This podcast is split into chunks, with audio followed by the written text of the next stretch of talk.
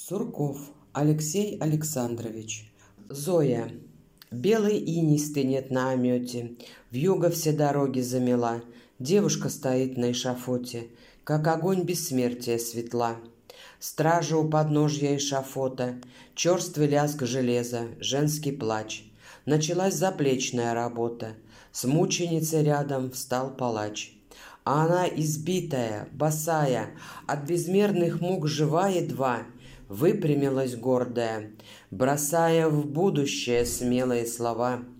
Мерзлый жгут сжимает шею туже, но в студеный предрассветный час палачи не в силах спрятать ужас в омутах пустых и мертвых глаз.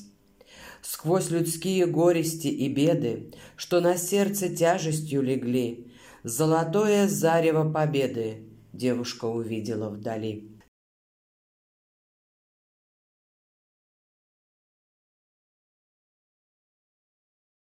1945 год, 9 мая. Посвящается Софье Кревс. Дорогая моя, неизменный мой друг, В день победы вперед погляди. Как просторна земля, сколько света вокруг, Сколько радости там впереди. Вот обрублены нити военных дорог, что не раз разлучали с тобой.